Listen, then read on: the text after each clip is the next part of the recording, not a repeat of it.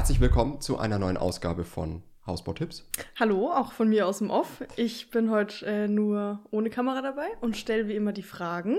Ja, weil heute besprechen wir einfach mal wieder so ein paar Fragen und wir gucken einfach mal, wie weit wir kommen, weil ihr habt uns ja ganz viele Fragen geschickt, die wir auch in dem Livestream, äh, den wir vor ein paar Wochen hatten, ja schon ähm, die ein oder andere beantwortet haben. Der ist auch hier oben verlinkt. ja, hier. Mhm. Und äh, ja, es gab aber so viel mehr Fragen, dass wir jetzt einfach mal noch eine Episode machen, wo wir die noch beantworten. Und wir starten einfach mal gleich mit der allerersten Frage. Und zwar, gibt es ein zu früh, um mit dem ersten Ideen, Planung zu beginnen? Mm, ja und nein. Also es ist schwierig, schon konkrete Dinge zu machen, wenn jetzt zum Beispiel noch kein Grundstück vorhanden ist. Oder wenn ihr ein Grundstück von der Gemeinde kauft, wo aber jetzt noch kein Bebauungsplan ähm, ja recht, rechtskräftig ist. Oder ein Grundstück, bei dem noch unklar ist, wann die Erschließung wirklich abgeschlossen sein wird. Oder wo das erst in zwei Jahren der Fall sein wird. Und zwar aus folgendem Grund. Wenn ihr noch kein Grundstück habt oder noch kein Bebauungsplan rechtskräftig ist, dann könnt ihr auch noch nicht wirklich in die Planung gehen. Weil ihr wisst ja nicht, was darf ich da dann überhaupt bauen oder was kann ich überhaupt bauen oder was muss ich vielleicht sogar bauen. Und das würde ja die Kosten, ähm, die Wahl des Anbieters, die äh, ganzen Themen drumherum wirklich maßgeblich beeinflussen. Und deswegen ist das eigentlich dann wirklich noch zu früh. Und das erlebe ich leider auch oft. Also viele Bauherren, mit denen ich spreche, ähm, sind eigentlich noch so früh in der Phase, weil sie halt noch kein Grundstück haben zum Beispiel, wollen aber schon konkret Angebote jetzt zum Beispiel bei Fertighausfirmen einholen. Was aber zu dem Zeitpunkt eigentlich noch keinen Sinn macht, hier auch nochmal der Hinweis, es gibt auch äh, Fertighausfirmen oder Verkäufer, die euch versprechen, ein Grundstück für euch zu suchen, was aber niemals funktioniert. Ne? Also ich kenne mhm. keinen einzigen Bauherrn, der darüber was gefunden hat. Nachteil ist, ihr sollt immer schon einen Vertrag unterschreiben, deswegen immer ganz klare Empfehlung, das nicht zu machen und davon wirklich äh, Abstand zu nehmen, weil es nicht funktioniert und ihr dann in einer sehr schlechten Situation seid, weil wenn dann ein Grundstück gefunden wird, dann müsst ihr den Vertrag auch erfüllen habt keine Möglichkeit mehr zu verhandeln und so weiter. Auch dazu haben wir schon mal eine komplette Episode gemacht. Und ähm, wie gesagt, ganz wichtig, ohne Grundstück könnt ihr nicht in die Planung gehen, also auch noch nicht wirklich konkret irgendwas entscheiden. Auf der anderen Seite, wenn ihr jetzt ein Grundstück habt und da ist auch schon ein Bebauungsplan klar, dann könnt ihr schon mal in die Planung gehen, euch auch verschiedene Angebote einholen. Aber wenn jetzt die Situation wäre, dass zum Beispiel die Erschließung erst perspektivisch in zwei Jahren abgeschlossen ist, auch das gibt's. Oder wenn ihr in der Situation seid, das ist ein Altbestand zum Beispiel und da ist noch ein Mieter drin, hatte ich auch neulich so einen Fall, ähm, da ist jetzt noch ein Mieter in dem Haus, der erst in zwei Jahren ausziehen wird, weil das eben so vereinbart war. Dann hat man natürlich eine andere Situation und dann müsst ihr preislich so ein bisschen schauen, weil das Angebot, was euch heute gemacht wird, wird höchstwahrscheinlich keine zwei Jahre Festpreisbindung oder Gültigkeit haben. Also das ist eine ganz große Thematik, die man da mit beachten muss. Und da muss man einfach schon mit der Baufirma dann gut verhandeln und schon wieder mehr Kosten für sich reinrechnen, weil es höchstwahrscheinlich in zwei Jahren günstiger, teurer, was auch immer wird. Mhm. Man kann es halt gerade schwer sagen, aber man muss da auf jeden Fall dann Vorkehrungen treffen, weil der Festpreis meistens nicht reichen wird dafür. Mhm. Also zusammengefasst, wenn man noch kein festes Grundstück hat und den Bebauungsplan noch nicht kennt, dann erstmal noch abwarten ja. Und wenn man die groben Rahmenbedingungen schon kennt, dann kann man schon mal loslegen. Genau. Okay, so dann haben wir jetzt noch eine Frage, die hier ganz gut dazu passt. Und zwar, lieber mit Hausbau warten oder direkt nach Grundstückskauf bauen? 2022 gekauft. Ja, also auch da kann man ja nicht wirklich sagen, hängt von der persönlichen Situation ab. Also wie wohnt ihr jetzt gerade? Erwartet ihr Nachwuchs und dann ist mehr Platz erforderlich? Oder wollt ihr eine alte Immo oder eine jetzt bestehende Immobilie verkaufen und habt dann wieder gewisse Konditionen, wann äh, da der neue Eigentümer rein will und sowas? Also da hängt ja ganz, ganz viel von persönlichen ähm, Themen ab. Wenn es darum geht, und ich glaube, darauf zielt diese Frage ab, zu gucken, wartet man jetzt perspektivisch noch, damit es dann günstiger wird mit dem Bau? Immer eine schwierige Geschichte, weil ich glaube nicht, dass jetzt, wie gesagt, der, der Neubau sehr viel günstiger wird in den nächsten äh, Jahren, weil es einfach äh, von der Energieeffizienz noch besser werden soll. Fachkräftemangel ist nach wie vor da. Also selbst wenn Baukosten ähm, in Form von Materialpreisen jetzt wieder ein bisschen runtergehen, gibt es aber immer noch viele Punkte, die den Bau trotzdem relativ teuer halten. Das heißt, ähm, Grundstück gekauft, dann würde ich eher nach der persönlichen Situation entscheiden, zumal ja auch die Zinsen vielleicht nächstes Jahr nochmal höher stehen als mhm. jetzt heute. Also es ist gerade eine ganz, ganz schwierige Situation. Deswegen würde ich es immer lieber an der persönlichen Situation festmachen. Also macht es für euch jetzt Sinn zu bauen ähm, zu den aktuellen Konditionen. Alles, was in der Zukunft ist, können wir halt immer nur raten. Und raten ist halt immer ein schlechter Ne? Ja, ist keine eine schlechte Grundlage, Grundlage ja. genau. Deswegen ähm, entscheidet es lieber nach eurer persönlichen Situation und nicht auf, kann es jetzt besser werden oder günstiger ja, oder da was kann ich immer. mir nächstes Jahr noch 10.000 Euro sparen. Darauf ja, kommt es dann genau. nämlich auch. Oder zahle ich eigentlich nächstes Jahr schon wieder 50.000 Euro mehr, weil die Zinsen wieder ein halbes Prozent höher stehen. Genau. Weiß ja, man nicht. Wir haben leider auch keine Glaskugel. Ja. Und dann kommen wir zur nächsten Frage. Und zwar Hausbau auf existierenden Keller sinnvoll oder lieber auch einen neuen Keller bauen? Ganz spannende Frage. Habe ich zurzeit auch öfter, mhm. weil es einfach sehr viele Abrissobjekte gibt, die dann aber noch einen bestehenden Keller haben. Und jetzt kommt es auf mehrere Faktoren an. Also einmal muss man prüfen, wie ist der Zustand des Kellers. Also ist der jetzt schon feucht? Hat der jetzt schon irgendwelche Probleme, die man eigentlich so gar nicht haben möchte? Das ist das eine. Mhm wenn der Keller in Ordnung ist, dann spricht aber immer noch, sprechen immer noch zwei Punkte dagegen, auf diesem bestehenden Keller zu bauen. Zum einen, es gibt einfach sehr viele Firmen, die das nicht möchten. Aus statischer Sicht, was auch immer, ne, dass sie da keine Haftung für diese Schnittstelle dann übernehmen wollen. Das andere ist aber noch das viel größere Thema und zwar das Energiethema. Der Keller, gerade alte Keller aus den 70ern, 80ern etc., sind halt wahrscheinlich gar nicht gedämmt oder sehr schlecht gedämmt. Mhm. Das bedeutet, für den Energiestandard wird nachher immer das Haus insgesamt betrachtet. Und dann habt ihr mit dem Keller schon einen, also ihr startet quasi nicht bei Null, sondern ihr startet schon bei minus 50 ja. oder sowas. Ne? Ja. Äh, minus Level 50 und müsst dann mit dem Haus nochmal deutlich besser werden. Also entweder den Keller thermisch trennen, was bedeutet, dass die Kellerdecke nachträglich gedämmt werden muss und dann muss es auch eine separate Türe zum Keller geben und mhm. so weiter. Also da, da verändert sich dann viel.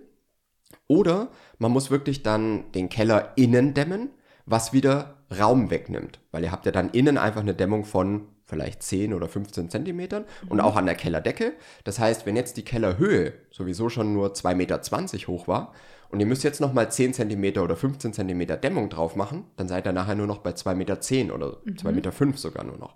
Das heißt, es hat immer Nachteile für den Keller, nachträglich zu dämmen. Wenn ihr aber nachträglich den Keller jetzt thermisch trennt vom Haus, dann habt ihr wieder das Thema, dass die Wasseraufbereitung, die Warmwasseraufbereitung im Haus stattfinden muss. Es ist auf jeden Fall schwierig, gerade aus energetischer Sicht, zumal man halt nächstes Jahr nur noch KfW 55 als Mindeststandard bauen muss. Also es ist sehr wahrscheinlich, dass der bestehende Keller da eher Nachteile bringt. Und wie gesagt, ihr startet dann in dieser Energieberechnung mit Minuspunkten. Und das ist immer was, was eher schwierig ist. Deswegen in den allermeisten Fällen macht es eher Sinn, den Keller abzureichen. Ja, dann die nächste Frage. Und zwar Preise Wärmepumpen. Wir bekommen keinen fixen genannt. Ja, Preise ist ähm, ein schwieriges Thema, gerade bei Wärmepumpen aktuell. Ich sehe es natürlich immer nur in Angeboten. Also in Angeboten, ähm, bei denen eine Fertighausfirma oder ein Generalunternehmer diese Wärmepumpe anbietet. Und da liegen wir halt so um die 40.000 bis 50.000 Euro, aber halt schon inklusive Fußbodenheizung, inklusive Montage, inklusive auch Transport der Wärmepumpe. Ihr müsst euch ja vorstellen, so eine Wärmepumpe hat ja ein gewisses Gewicht. Das heißt, wenn ihr jetzt nur eine Wärmepumpe bei einem Online-Händler bestellen würdet, dann kommen dazu noch Speditionskosten, dann müsst ihr die noch installieren vor Ort, dann will jemand, äh, soll jemand eine Gewährleistung für euch für alles übernehmen, etc. Ähm, also da wirklich gucken, ich kann immer nur Wärmepumpenangebote in wirklichen Hausangeboten beurteilen. Ne? Mhm. Es ist aber aktuell auch so, dass es, gerade wenn ihr jetzt eine Wärmepumpe so bestellen wollt, wahrscheinlich eher schwierig wird, gerade mit Lieferungen und sowas, weil selbst wenn die Baufirmen keine bekommen und die nehmen, weiß ich nicht, 100 Wärmepumpen bei einem Lieferanten ab, dann ist es wahrscheinlich, dass ihr, wenn ihr eine Wärmepumpe in eurem Leben bestellt, wahrscheinlich auch erstmal ganz hinten in der Warteliste ja. seid. Ja. Ne? Deswegen, gerade wenn es irgendwo einen Engpass gibt, ist man immer schlechter dran, wenn man sehr weit hinten bei einem Lieferanten steht. Und da haben die Firmen, die halt mal 100, 200, sogar 500 Wärmepumpen irgendwo bestellen, sicherlich einen Vorteil. Und selbst die kriegen gerade keine oder sehr lange Lieferzeiten. Das heißt, wenn ihr das wirklich selber machen wollt, dieses Gewerk, dann ja, müsst ihr wirklich sehr, sehr früh bestellen und gucken, ähm, also den Preis können die euch fast diktieren gerade, weil es halt mhm. halt einfach ein Markt ist, in dem sehr viel Nachfrage auf gerade sehr wenig Angebot trifft. Ähm, das wäre eine Sache, die sich zurzeit absolut lohnt, bei der jeweiligen Hausbaufirma zu lassen. Einmal, weil einfach da die Marktmacht ein bisschen größer ist und ihr das nutzen könnt, dass die halt 100, 500 Wärmepumpen kaufen. Und auf der anderen Seite, dass ihr dann halt schon alles in einem habt und euch gar nicht um diese weiteren Themen wie eben Speditionskosten und sowas kümmern müsst. Kann aktuell ein sehr gutes, sinnvolles Thema sein, das bei der jeweiligen Hausbaufirma zu belassen und nicht rauszunehmen. Auch wenn man sich vielleicht 10.000 Euro oder sowas sparen würde. Mhm.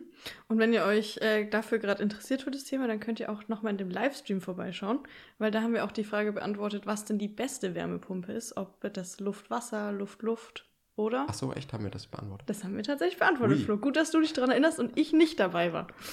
so, dann machen wir mit der nächsten Frage weiter. Und zwar, die Baufirma zögert den Baubeginn immer weiter raus. Was tun wir? Da kann man zu dem Zeitpunkt jetzt eigentlich nicht mehr sehr viel tun. Ne? Das müsste man schon vertraglich vorab festhalten und natürlich auch gucken, was ist das für eine Firma? Können die aktuell liefern? Ist es vielleicht eine so kleine Firma, dass es ja, dass sie halt einfach jetzt, wie gesagt, auch Probleme bekommt, dann wieder eine Wärmepumpe, wie wir gerade schon besprochen haben, ähm, zu bekommen oder auch Dachziegel oder was auch immer. Ne? Also es gibt ja gerade wirklich immer noch einige ja, Baustoffe, die einfach schwer lieferbar sind, wo es mhm. Lieferengpässe gibt. Und dann kann es natürlich sein, dass manche Firmen davon stärker betroffen sind als andere. Im Fertighausbereich spüren wir das eher weniger. Also sobald mal eine Firma 100 Häuser oder mehr baut, haben wir da eigentlich selten Themen gehabt. Außer jetzt eben bei Wärmepumpen, wo dann die Lieferzeiten wirklich auch für solche Firmen sehr lang werden. Ähm, aber man kann natürlich jetzt Fristen setzen etc. Und es kommt jetzt hier wieder sehr stark auf den Einzelfall an, ob es vielleicht wirklich direkt Sinn macht, dann zum Anwalt zu gehen, sich mal grundlegend beraten zu lassen, sich den Vertrag mal anzuschauen und dann zu gucken, welche Fristen kann man der Firma setzen. Ähm, was hat man zum Beispiel zu dem Zeitpunkt auch schon bezahlt? Also da gibt es ganz, ganz viele Faktoren, die man sich angucken muss. Deswegen kann man hier keine pauschale Aussage treffen. Mhm. Aber ich würde mir an der Stelle, je nachdem, wie lange das jetzt schon läuft, wirklich ja, eine, eine Unterstützung von rechtlicher Seite holen und ja. erstmal wirklich vorbesprechen. Man muss ja nicht direkt mit dem Anwalt mhm. dann bei der Firma aufschlagen, sondern man kann sich ja erstmal ganz grundlegend beraten lassen, wie sieht die aktuelle Situation aus und ähm, was ist noch normal, was ist nicht normal. Das muss man wirklich dann im Einzelfall sich anschauen. Genau, und ganz wichtig, am besten alles dokumentieren mit ja. Datum und Uhrzeit, genau. dass man da dann auch eine gute Grundlage wieder hat. Genau, mhm. weil früher oder später wird es ja dann auch noch um das Thema Festpreisbindung gehen höchstwahrscheinlich, wenn die Firma euch überhaupt einen gegeben hat, ne? dass ihr irgendwann kommt mit, ah ja, jetzt konnten wir nicht anfangen und deswegen soll es jetzt teurer werden. Mhm. Also es sind alles so Dinge, die dann hinten raus noch so als Rattenschwanz sich ergeben können. Deswegen, ich glaube, zu dem jetzigen Zeitpunkt kann man nur sagen, holt euch noch eine Beratung ein, damit ihr wirklich mal so diese Grundlage erfassen könnt, welche Möglichkeiten ihr habt. Genau. Okay, dann kommen wir zu einem ganz anderen Thema und zwar Rough Stores oder Jalousien im Kinderzimmer? Rough Stores. Rough Stores. Ich glaube, hier ist auch gemeint, weil Rough Stores und Jalousien sind das gleiche.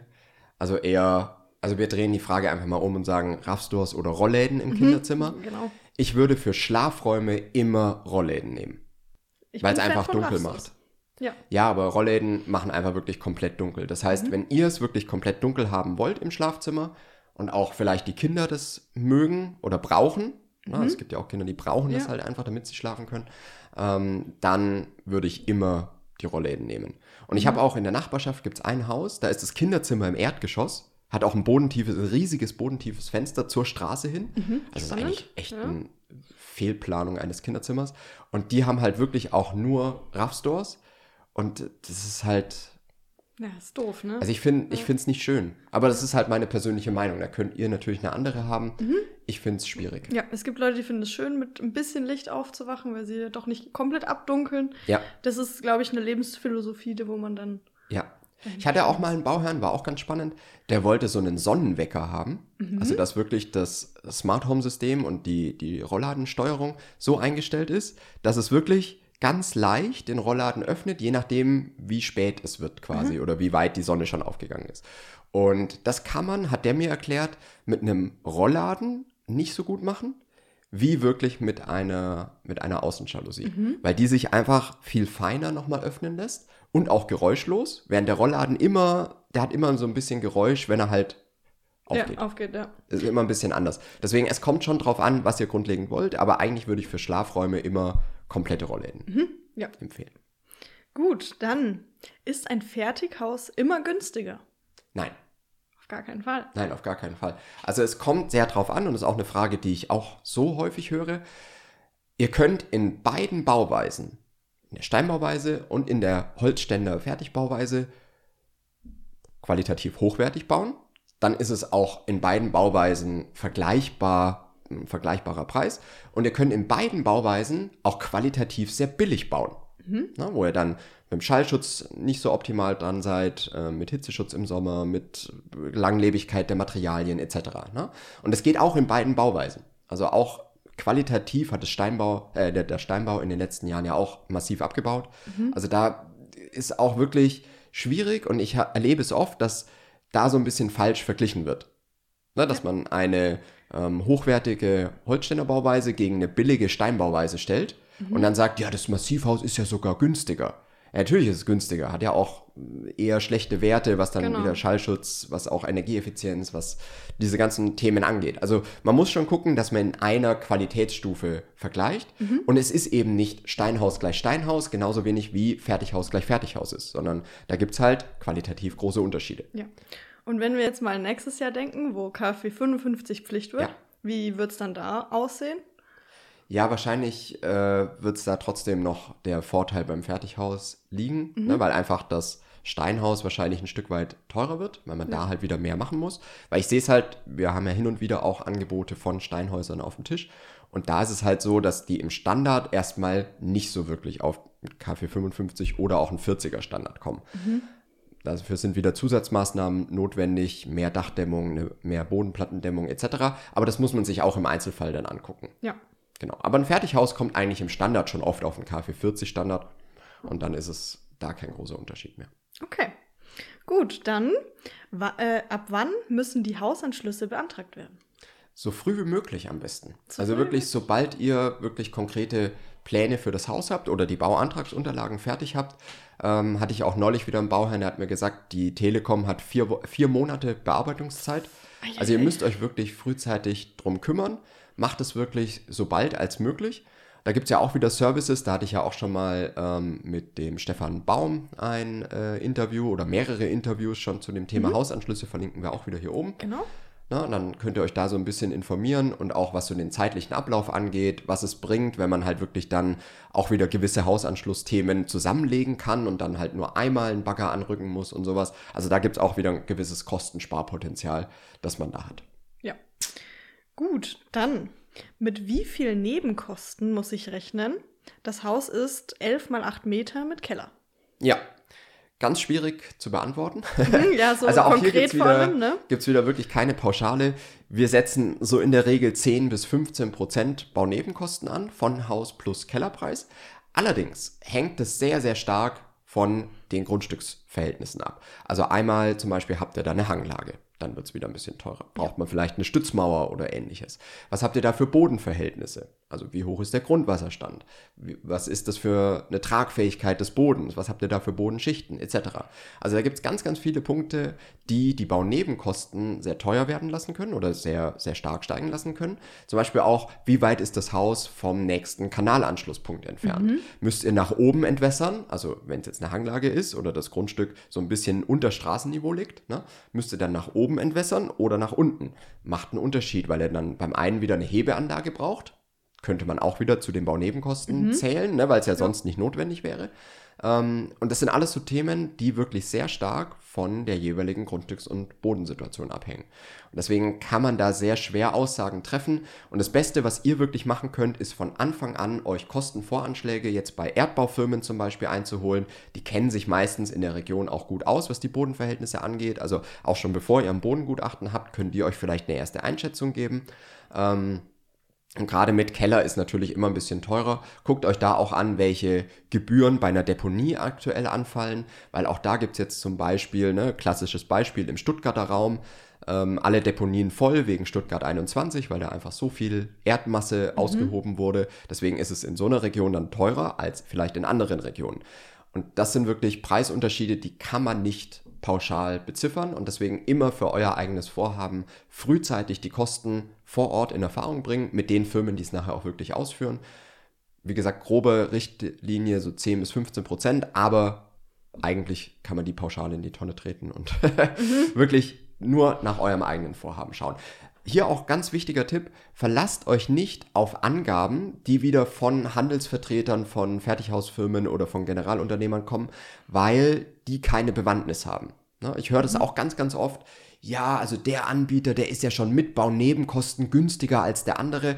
Das ist, das ist wirklich absolut gefährlich, das so zu vergleichen und sich anzuschauen, weil es gar keinen Sinn macht. Das sind alles immer nur ganz pauschale ungefähre Werte, die die da angeben. Ne? Und meistens nicht mal vollständig oder auch in der Höhe gar nicht korrekt.